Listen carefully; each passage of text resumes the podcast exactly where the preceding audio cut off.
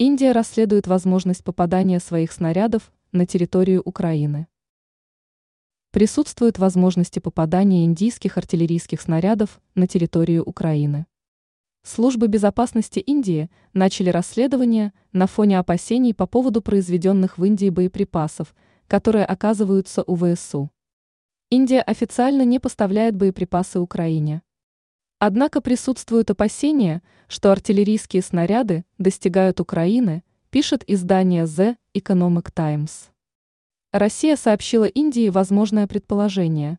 Возможно, что боеприпасы отправляются Украине через Европу.